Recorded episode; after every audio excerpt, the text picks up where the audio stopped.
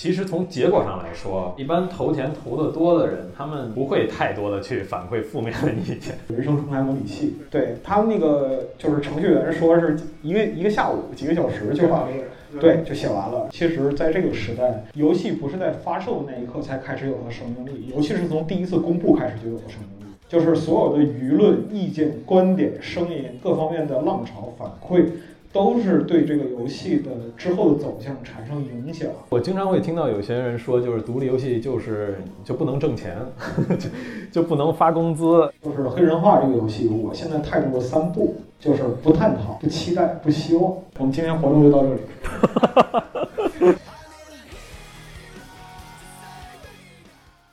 Hello，大家好，欢迎回到我们聚焦于潮流文化的播客文创 Talk。九月份，北京疫情刚刚好转的时候，我们联合单向空间举办了一场独立游戏为主题的沙龙，就像刚刚大家听到的那样。我们聊了很多很有意思的游戏话题，而这一次的两位嘉宾也都是游戏圈大家比较熟悉的大佬。一位的话是火箭拳科技的创始人，也是非常厉害的硬核机甲的制作人穆飞老师；另一位的话则是机核网的资深编辑白广大老师。是的，没错，白老师来我们的节目串台了啊！我自己也是从小听着白老师的播客长大的，这一次可以说是大型的追星现场。那话不多说，欢迎大家跟着我们。一起来回忆一下当天沙龙的现场，看看两位老师都围绕着独立游戏聊出了哪些有趣而有意思的话题吧。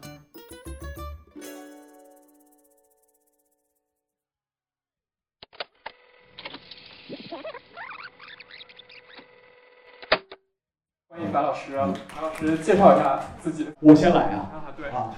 对，就本人没有什么能力，真正做独立游戏的人在这儿呢。啊，一会儿你们把更热烈的掌声献给他就好了。我就是一打杂的。然后我们最近就是集合网这个微小的网站正在举行一个独立游戏创作活动，然后两周之内大概收到了七十多个游戏的投递。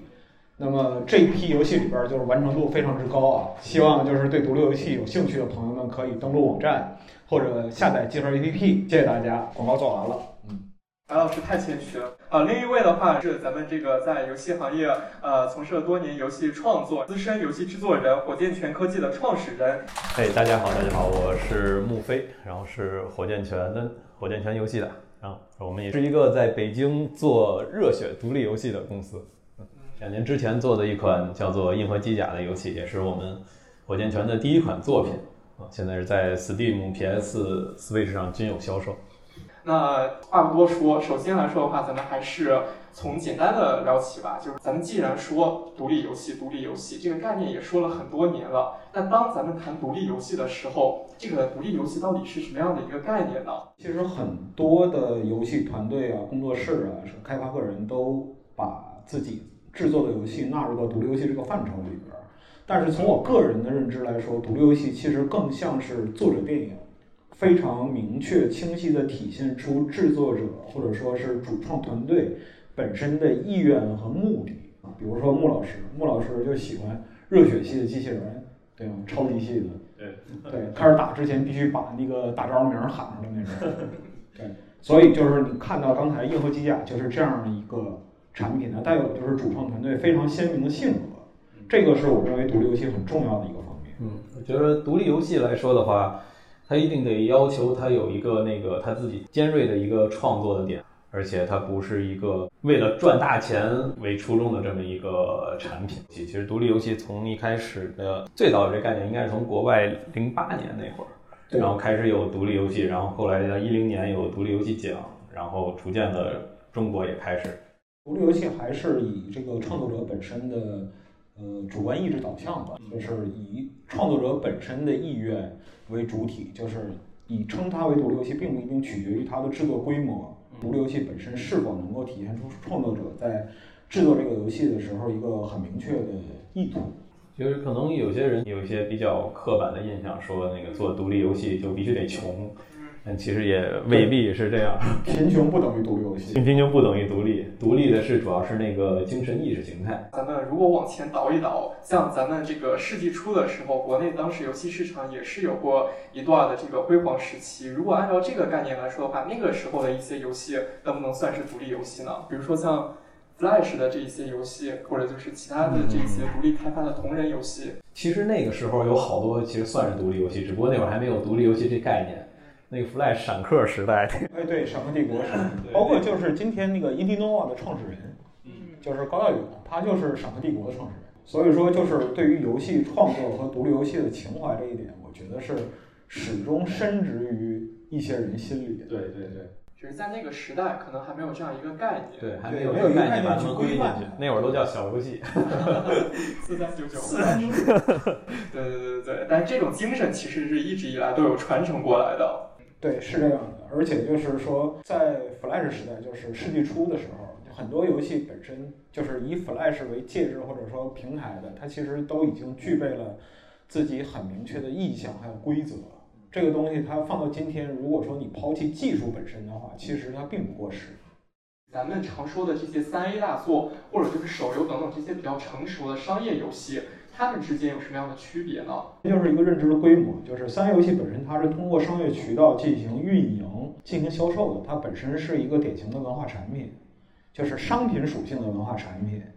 那么它本身来说的话，实际上在大众中的认知是一个商品化的过程。但是独立游戏本身对于游戏玩家而言，它更像是对一个作品的认知。对，就比如说说我们看到这个就是呃网红啊，这个是通过就是传播渠道认知。但是你要了解一本书的作者，你必须要先了解他的作品，然后再了解他的人啊。这是我们从独立游戏和那个三 A 游戏的就是创作观上进行的一个认知区分，这是其一。其二就是。作者本身他传递的意愿，是否就是对玩家的经验形成了一个新的认识？就比如说，呃，商业游戏的典型代表啊，枪车球，对，打枪、开车、打球，这个东西它都是基于人类的现实活动，然后脱胎而来的，意图是让你在游戏的世界中模拟现实的一个真实体验。但是独立游戏它很多时候是通过对规则的破坏和重建。来提供一个全新的对于世界的概念和经验，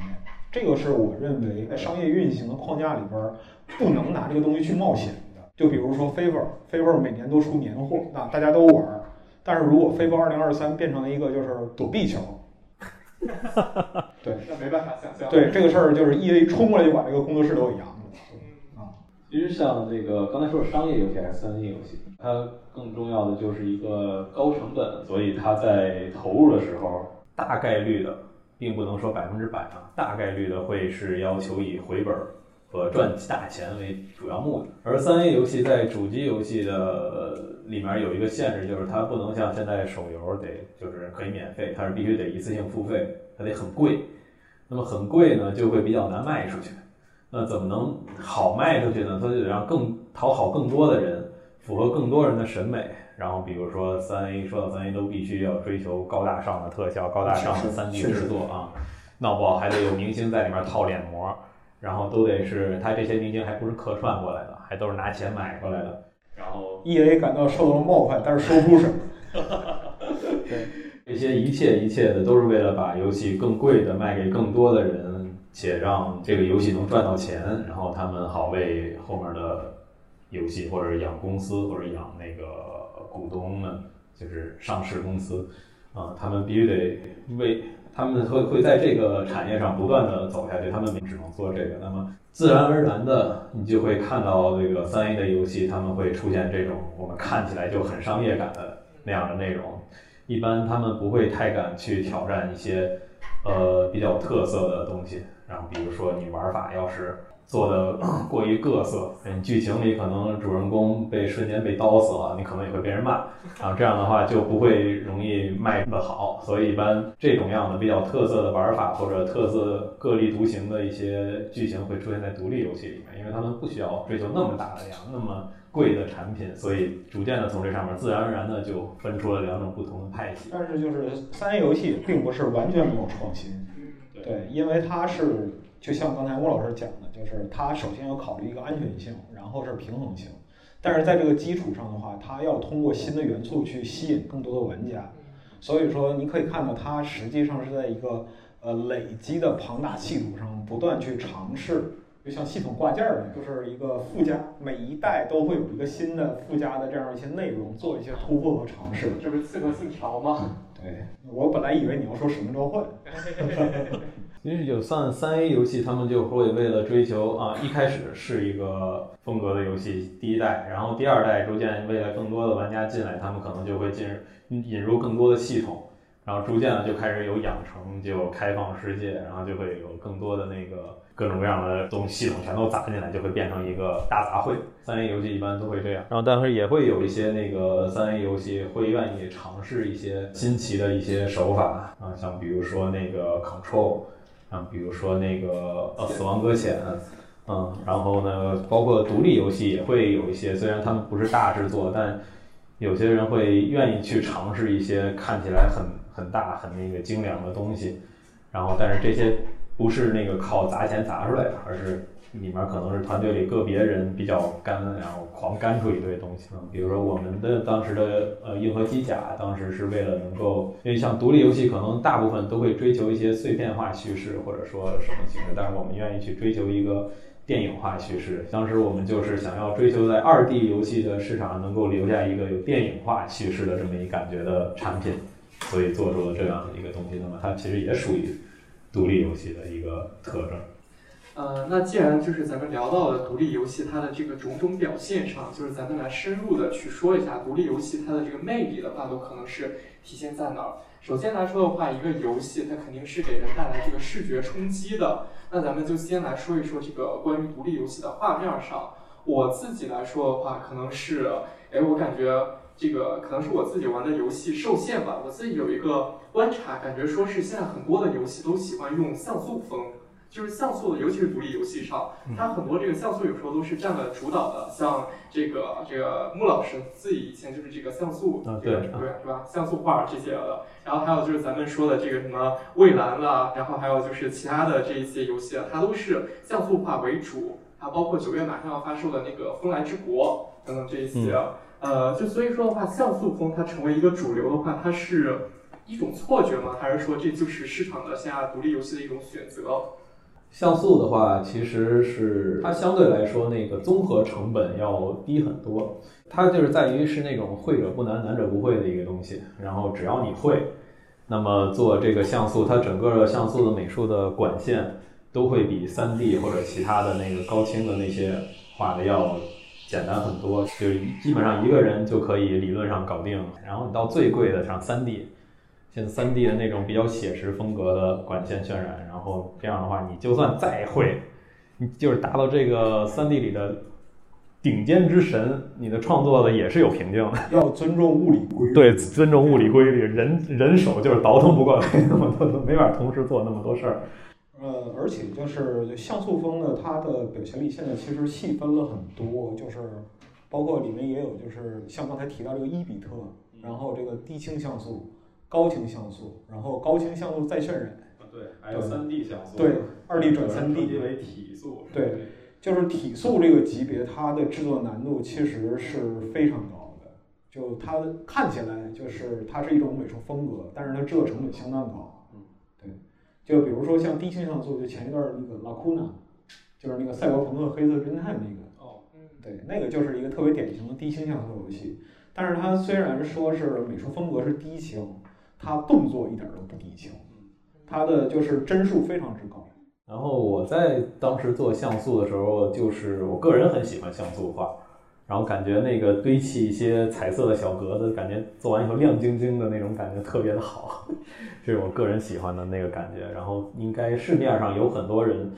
他们会通过不同的一些呃品味或者审美去喜欢像素风格。创作者来说，如果会的话，能够做得很快，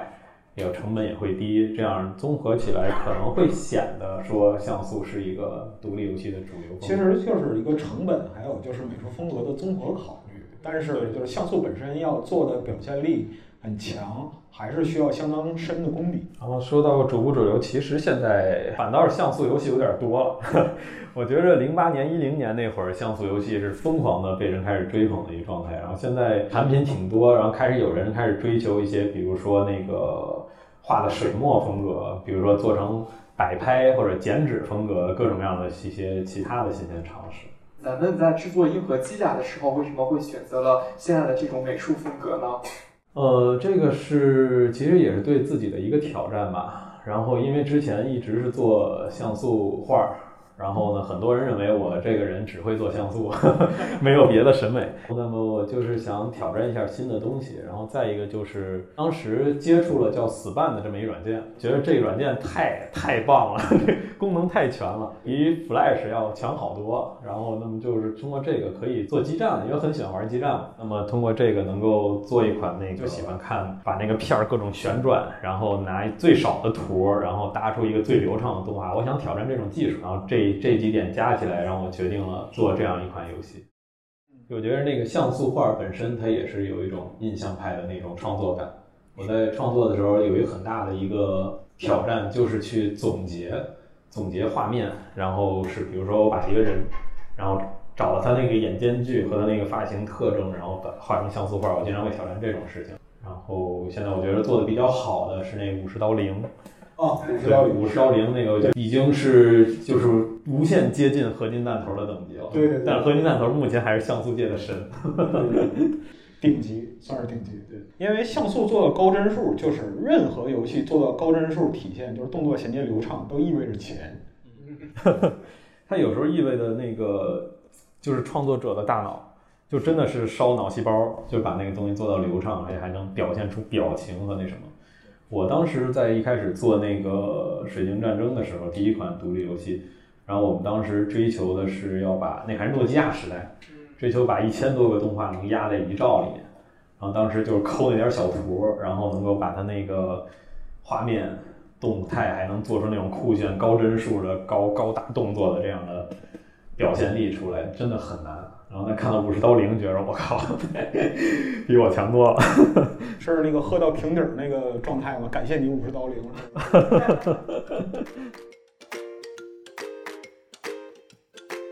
哎，那像这个硬核机甲的话，它本身就是一个挺庞大的一个世界观。像这男人至死浪漫，我要去开钢大木，然后我要就是开机甲。男人要开大路。行，开始打起来了。懂的人。是。呃，独立游戏的话，咱们又常说是它是比较小的一个这个体态嘛，总体的容量上可能不是很大。那就是怎么样在一个小的这种游戏之内的话，能够撑起来这么大一个庞大的世界观呢？嗯，像有些独立游戏，他们会使用的就是碎片化叙事，比如说哈迪斯，他们通过那个把 roguelike 完全做成一种真实的感觉了。这种样的方式，那么他们就不是这种完全线性的方式来叙述，通过碎片，然后让玩家去拼凑，这样的话可以在可控的成本之内，然后让玩家通过一种更主观的方式去探索剧情，这样是成本又低，然后又有意思。就碎片化叙事的核心并不在于碎片，在于留白，就是给你提出一个线索，就像中国山水画，你在上面勾勒出一个形态，然后你去看就是留白的部分，它给带给你景观的意象。这个其实还是很考验人的，就因为像这个玩游戏不像看电影，看电影是玩家呃观众被动接受，但是玩游戏的话，它是玩家主动去做的，所以这些碎片是不是玩家能收集到？在玩家在收集这个信息的，他是不是有其他冗余信息在干扰他？比如说这块打的 BOSS 特别紧张，有的游戏做的不好的地方就是他打的 BOSS 特别紧张，下面人开始说话，就根本无暇去管他说啥了，打完了以后他刚才说啥了没听见。然后这些东西会需要进行反复的推敲，其实是这块是很考验开发者的那个规划的。嗯，我印象比较深的就是觉得在这个故事讲故事叙事方面做的比较好的，就是那个经典的《Undertale》嘛，《传说之下》。觉得这个来说的话，它真的是非常小的一个体量，撑起了一个非常庞大的地下世界的这个世界观。就到现在来说的话，都还一直被人就是津津乐道。这个叫《Undertale》本身，它在这种小体量独立游戏叙事方面也已经是名列前茅的了，这是一个很典型的。然后还有那种就是，呃，只提供要素，但是呢，就是所有东西需要你自己编撰起来，甚至说是，呃，你要自己在脑子里形成一个完整的世界观，就是比如说《矮人要塞》这样，就是《矮人要塞》从开始。到结束，一个游戏从开始到结束，可能经过无数代，可能是经过几百年，这个过程里边，它只告诉你发生了什么现象。你通过就是因为 L 赛它是一个典型的这种早年的阿斯克马的这样一个迭代到今天这样一个程度，所以它积累了非常庞大的事件库和这个世世界观，还有细节，还有互动反应等等等等。如果说你能够认为它是一个世界，那它就是一个世界，这是很难去再度复制的一个叙事的方式。我个人的话，就是打游戏的时候，就是尤其在选择独立游戏的时候，其实是比较喜欢打肉鸽，还有跟这个 act 的这个类型。然后现在来说的话，可能我感觉市面上也是这两个是占的这个主流会比较多一点。像咱们硬核机甲嘛，也是一个 act 为主的这种射击游戏。呃，所以说的话，这个是不是也是一种错觉呢？就是说这两个类型可能会比较多一点。只要你对这个领域感兴趣的话，你自然会发现很多有意思的东西。所以说，你会认为说，在这个领域里边，可能就是独游戏它倾向于 roguelike，或者说倾向于动作类游戏会多一些。但是如果说，呃，比如说以 Steam 举例子，大部分人在队列推荐里边能够看到的，实际上是前百分之二，就是 Steam 的游戏库其实是非常庞大的。但是呢，很多沉淀在底下的有它的特征的游戏很难被人认识到，这是由流量和推荐机制所决定的。所以说，如果你去挖掘的话，在任何一个方面都会有一些很奇特，甚至就是说玩起来很难受。但是这个游戏确实有，这就是 Steam 上有一个应该是乌克兰的开发者，然后他做了两个游戏，就是一个是红鸟，一个是绿鸟，就是。它那个不是不是不是，这是两个这是两个游戏，这个两个游戏是互文的，互相叙述，就是在一个世界里边，你要先玩一个游戏，然后再去玩另一个游戏，你才能了解到这个世界构成的一个基本规则，就是红色的鸟代表一个方向，然后绿色的鸟代表一个方向。然后这个游戏本身是什么呢？他妈的是一个 roguelike 动作游戏，有难的要死，就是到了中间的时候，关卡基本上就是反人类的行为。对，但是这个游戏的世界观非常的有意思，但这个对于普通玩家来说的话，实际上要花费非常大的筛选成本才能找到它，而大部分、绝大部分的玩家其实很难去做这件事。在我看来，也就是那个动作游戏，其实并不能说是一个太太主流的一个送那个选择，因为现在动作游戏其实对于手感要求调整其实。很挺高的，很难，对，很难，对，而且就是动作游戏，你像穆老师做了《银河机甲》，就是最早参加核聚变是一六年，是吧？对，一六年，一六年，一九一六年到这个游戏最终发售，中间这个就是打击感啊，然后就是操作手感，然后那个受击和这个就是攻击这个体现，经过无数轮调整。我们那个还是比较反传统的一个动作方式，然后想要。让玩家在里面能够找到感觉，然后我们还会调很多的那些，就是藏一些补偿机制，就是玩家本来这块是就是会撞到，然后会让它蹭过去，然后包括一些自动上弹的会藏在里面一些小机制，会帮助玩家去适应。其实它很多非常微妙，有的时候可能就是在机制上是一个念头，然后在动作上差一帧，对，但是就就会有特别大的区别。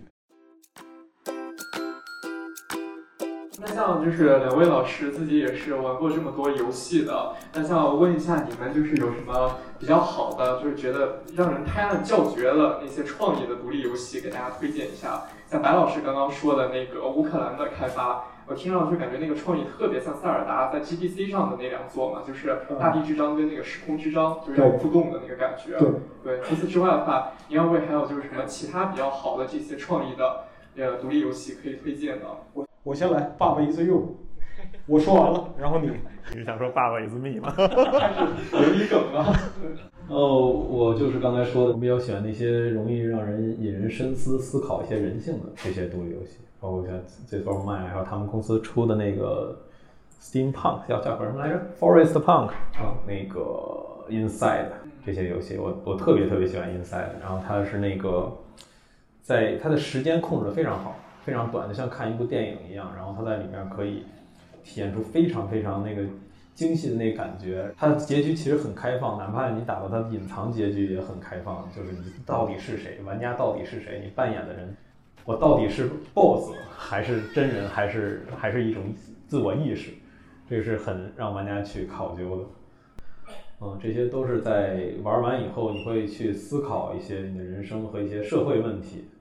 我可能就是偏向于就是叙事方面能给人一个触动或者说是一个新的认识的这样一些游戏吧。就比如说像叫 Opus 最近这《龙脉长歌》，Opus 整个系列其实都值得玩。然后还有高看老师的作品《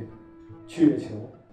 啊这样一些对。然后还有前一段就刚才说那个地形像素那个 Lacuna，它本身是一个赛博朋克世界背景，但是它其实是一个硬汉小说的内容。对这些，我觉得就是他在叙事方面展现的诚意和叙事技巧，都特别值得关注吧，可以这么说。那像两位老师刚刚也自己推荐这么多的游戏，你们觉得说独立游戏它有没有一种可能，就是说它在这个叙事类型上，还有它的这个玩法上颠覆了咱们以前的那些游戏，就是说创造出来一种不同于 RPG 也好，不同于咱们说的 Act 也好等等的这些全新的这种类型出来？有啊，有，就人生重来模拟器嘛。哎，不知道大家有没有玩那个？那算游戏吗？算啊。我其实我我还没玩那个，我只是看群里面老有人发。你可以试试哦，就是呃投胎 roguelite。它就是投完胎以后，然后看结果是。就是首先你投胎，投胎之后，然后它有一个就是事件库，然后那个按照就是触发机制，然后过你的事件。你打个比方说，你家境就是它的那个有四维，颜值。然后智力，然后家境、体质哦，体质很重要。对，我就决定你活多久啊！我明白了，我经常出不了娘胎，就是因为体质的问题。出不了娘胎，确实，因为就是有它有零岁胎死腹中的这样一个设定。嗯，然后就是要不然就是体质点零，然后你侥幸下生了，然后第二年你死了。哦，对，所以说它其实就是我认为它其实就是一个叙事的一个新展开吧。就是人生 roguelike 这个东西，可能是他无意之间，呃，找到一个点，但是它其实对于很多人产生了一个共鸣，这是其一。其二就是它的游玩成本非常之低，这是吸引人们去进入去体验的这样的一个过程。第三，它随机性很高，非常强的随机性。第四，就是如果你体验过了足够多随机性之后，你就会发现投胎的时候家境最重要。哈哈哈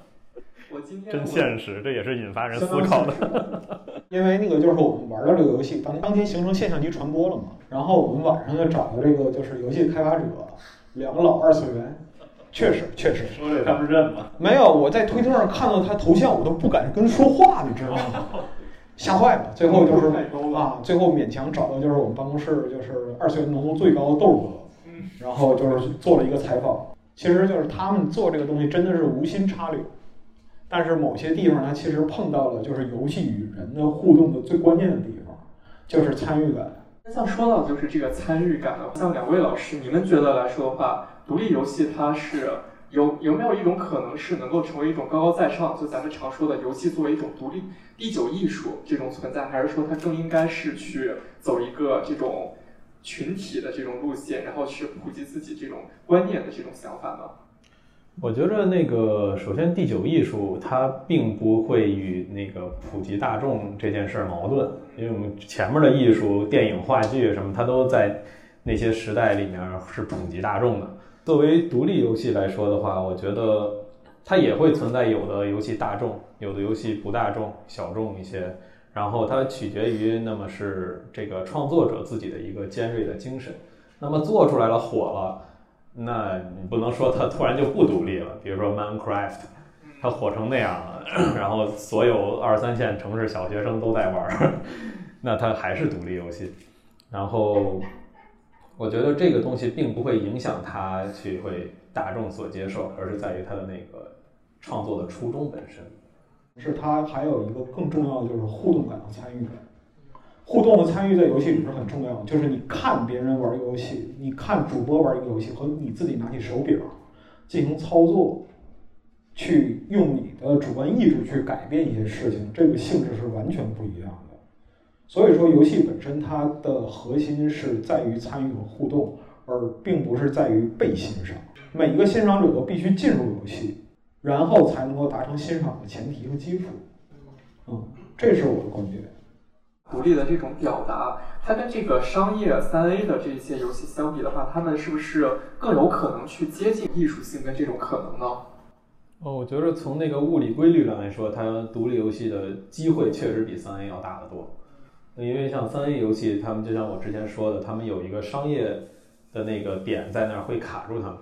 所以他们一般情况下想要突破，能够得到的这种突破的机会会相对独立来说要少很多，他们背负了太多的责任与压力了。然后独立游戏还有一个特点就是，一个念头或者说是一个想法催生的一个游戏的雏形，有的时候它就能够呃触碰到人们的痛点。比如说刚才我们说的这个人生重开模拟器，对，其实它击中了很多人，它就是能够在情感上形成对很多人的意识的唤起，它才能够形成现象，它才能够形成传播。这个是一个很重要的特征。它不需要通过就是商业渠道，不需要通过就是那种特别的这种就商业逻辑的推广方式啊，而是通过口碑传播，然后通过就是形成共识，引发共鸣，激发情感浪潮，那么他就能够把自身的观点传播出去。所以说，这个虽然可能是一个无心的举动，但是我是特别佩服这个《人生重开模拟器》两位作者的，真的很棒。